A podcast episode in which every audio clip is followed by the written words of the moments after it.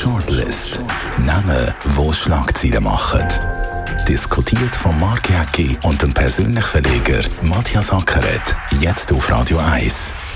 Willkommen zu der Sendung. Heute reden wir über die Namen.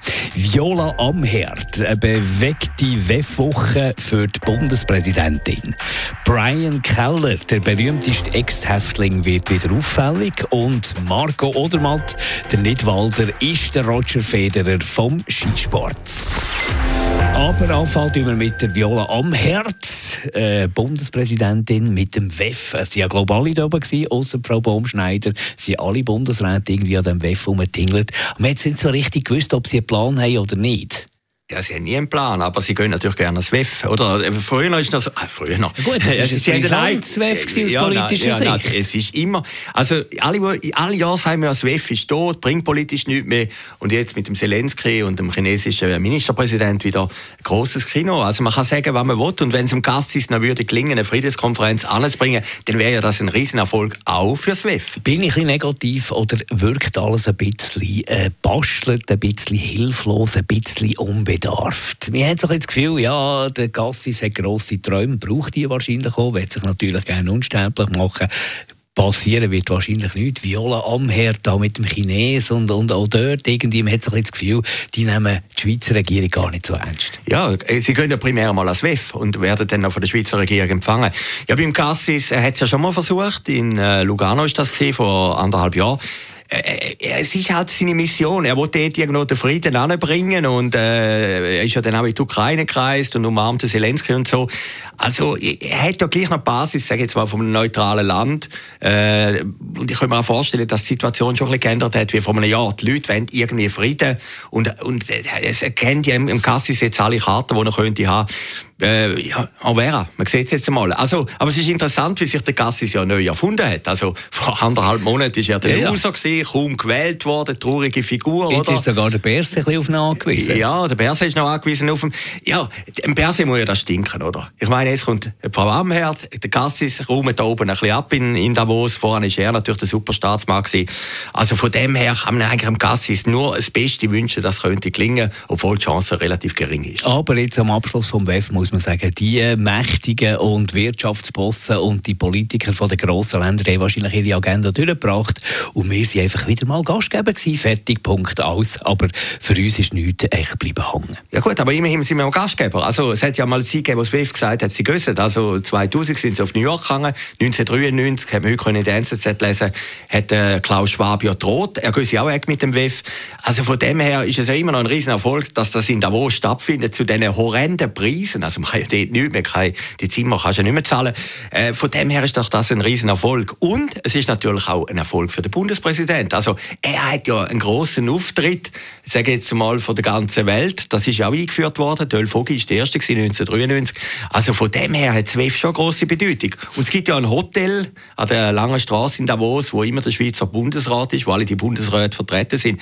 Und wenn man jetzt annimmt, dass von sieben Bundesräten sechs dort oben sind, dann muss man ja sagen, ist also Davos äh, die Hauptstadt von der Schweiz während der Woche. Absolut. Und ja. wer arbeitet in Bern? Niemand. Ja, Frau Baum-Schneider, oder? Also, sie, sie tut ein bisschen ein Image, äh, Reputation machen, oder? Allein genau. im Bundeshaus. Allein im Bundeshaus, Allein im Bundeshaus. und kämpft äh, für unsere AV, ja. Genau. Ein anderer, der wieder verhaltensauffällig geworden ist, der Brian, der berühmteste Ex-Häftling, hat da wieder mit Drohungen um sich geworfen in den Social Media, muss man wieder mal sagen. Also Social Media für so vieles kann sagen. Auch nicht natürlich für eine idente, straffällige oder, oder solche, die auf frischem Fuß sind und einfach es noch nicht begriffen haben. Ja, der Jean-Rémy Format, wo wir beide bewundern, der Werber, der, der, der grösste Werber von der Schweiz, der in Deutschland eine riesige Karriere gemacht hat mit Jungformat, hat mal gesagt, eben, die sozialen Medien sind ein bisschen Klotüren von der Kommunikation. Genau, oder? aber oder, normalerweise harmlos, oder? Äh, ja, ja. Man hat es gelesen und man muss nicht sehen, genau. aber jetzt in dem Fall von Brian Keller, da wird es natürlich strafrelevant. Ja,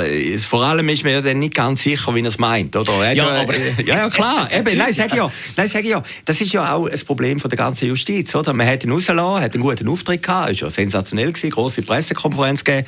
Und, und jetzt etwa auch wieder zwei Monate später passiert das. Aber weißt schon dort habe ich gedacht. Ich meine, da kommt einer aus dem Knast raus, oder? Ich meine, wahrscheinlich psychisch total labil, oder? Also, und er ist dort wie eine grosse Pressekonferenz, wie ein Weltstar. Kann er dort, kommen dort alle Medien und machen, machen Interviews mit dem. Das ist natürlich von der Justiz auch nicht clever. Von seinen Anwälten und Betreuern und, und alle die, die da involviert sind, absolut unclever. Der Mann muss doch zuerst einmal schützen und nicht irgendwie in die Öffentlichkeit rausgeben. Gut, aber da kannst du der Justiz keinen Vorwurf machen. Man hätte ihn ja rausgelassen, dann ist er ein freier Mensch. Das ist ein freier Mensch, aber er hat ja so viele Leute, die zu ihm schauen und ja, natürlich. Und natürlich. Ja gut, aber der hat natürlich eine Eigendynamik bekommen, nehme ich jetzt einmal an, und hat dann plötzlich gemerkt, ich bin ja berühmt, oder? Und ich bin gar nicht so eine negative Figur. Aussen dran dürsten die alle nach mir. Ich bin ein bisschen ein Popstar geworden, oder? Und, und das hat ihn natürlich dann schon verführt. Also, wenn man gesehen hat, ich glaube, im Tele Zürich auftreten, den haben wir noch sympathisch gefunden und überzeugend. Aber es ist natürlich immer ein gewisses Restrisiko, dass einer wieder vom Stuhl abgeht. Können wir das erlauben, das Restrisiko, dass man da im Grunde noch ja. Gesellschaft äh, gefährdet? Ja, weißt du, die Alternative, das heisst, du würdest den immer einsperren, also die Verwahrung unendlich lang machen. Das ist natürlich die, das ist ja immer eine alte Abwägung von, von der Justiz. Nein, man muss ja. absolut das Gesetz einhalten. Wenn der ja. Mann in die Freiheit gehört, dann gehört er in die Freiheit. Aber wenn er wieder droht, und das ist ja das irgendein Strafverland. Wenn er mit dem Messer rumfuchtelt, ist ja das irgendwo etwas, wo, wo einem Angst macht. natürlich macht er Angst. Und es ist auch ein gewisses Risiko, dass wieder etwas passiert. Aber wir haben doch den berühmten Fall gehabt, der Mord Solika Berg, ist mittlerweile 30 Jahre her.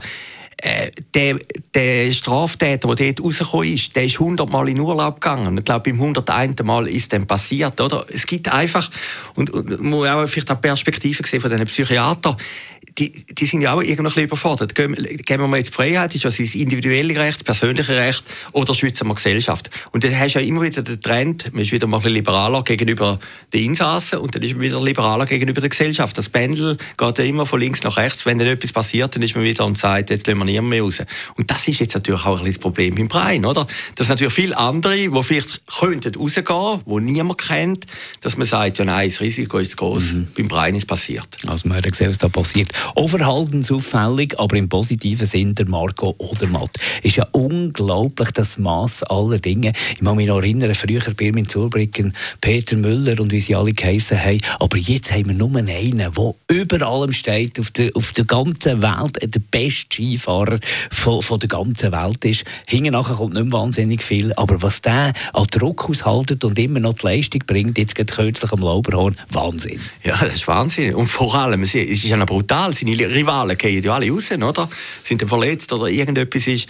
Und, und er ist wirklich der Überflüger. Und es hat jemand gut gesagt, ich schaue Skirennen, ich schaue noch gerne Skirennen, aber immer auf dem ZDF. Also nicht auf dem Schweiz. Ja, was? einfach. Ja, Matthias. ja, aber das ist ja patriotisch. Da hörst du ja, was sie über die Schweizer Fahrer sagen, oder? Und Fahrerinnen. Und, und, und, und, und, ich meine, der von ORF hat irgendwie gesagt, das ist eine Gestalt von einem anderen Planet. Das haben wir sympathisch gefunden.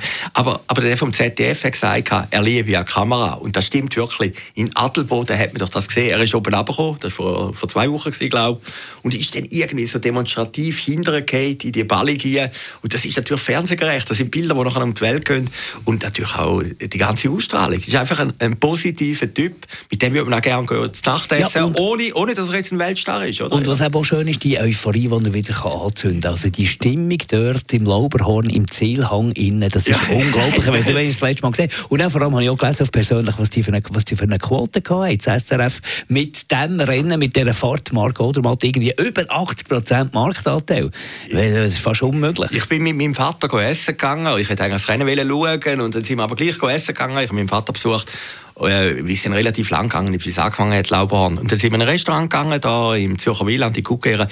Und dann plötzlich habe ich gesehen, dass alle irgendwie ihr iPhone führen genommen haben und das live verfolgt haben, oder? Und das erinnert einem schon an die ganz grossen Rennen, Bernhard Russi, Colombin, also vor 50 Jahren oder, oder auch später zubringen noch. Ja, ich bin Aber, später ja, dazu ja, du bist später dazugekommen.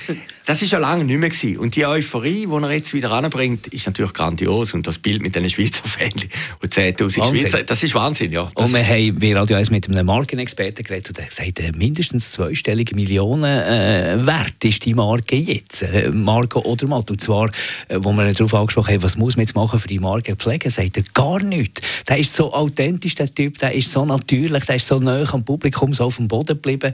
Kombiniert mit dieser Spitzenleistung musst du da gar nichts ändern. Das ist genau das, was wir jetzt brauchen. Ja, und er fährt noch Stückchen das ist doch noch schön. Kommt, Nein, da kommt doch noch dazu, oder? Er ist zu Stückchen gewechselt, hat einen anderen Ski gehabt, ein Konkurrent hat die Stückchen gehabt und, und, und der ist irgendwie schneller als er und dann hat er gesagt, ich brauche einen Ski vom Stückchen, oder? Das ist ja eigentlich ein bisschen Saga. Und seitdem fährt er Stückchen Ski. Und das passt ja irgendwie alles zusammen.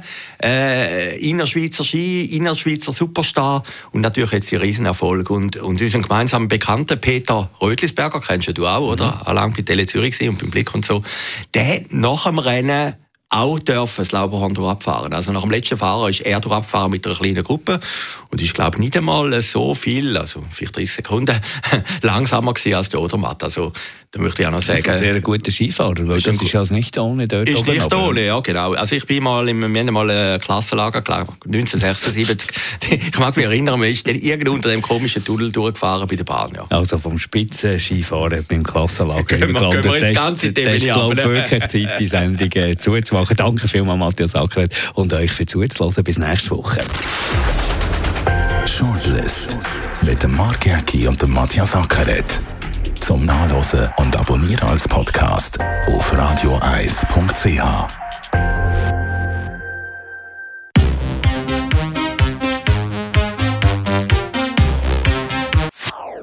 Das ist ein Radio 1 Podcast. Mehr Informationen auf radioeis.ch.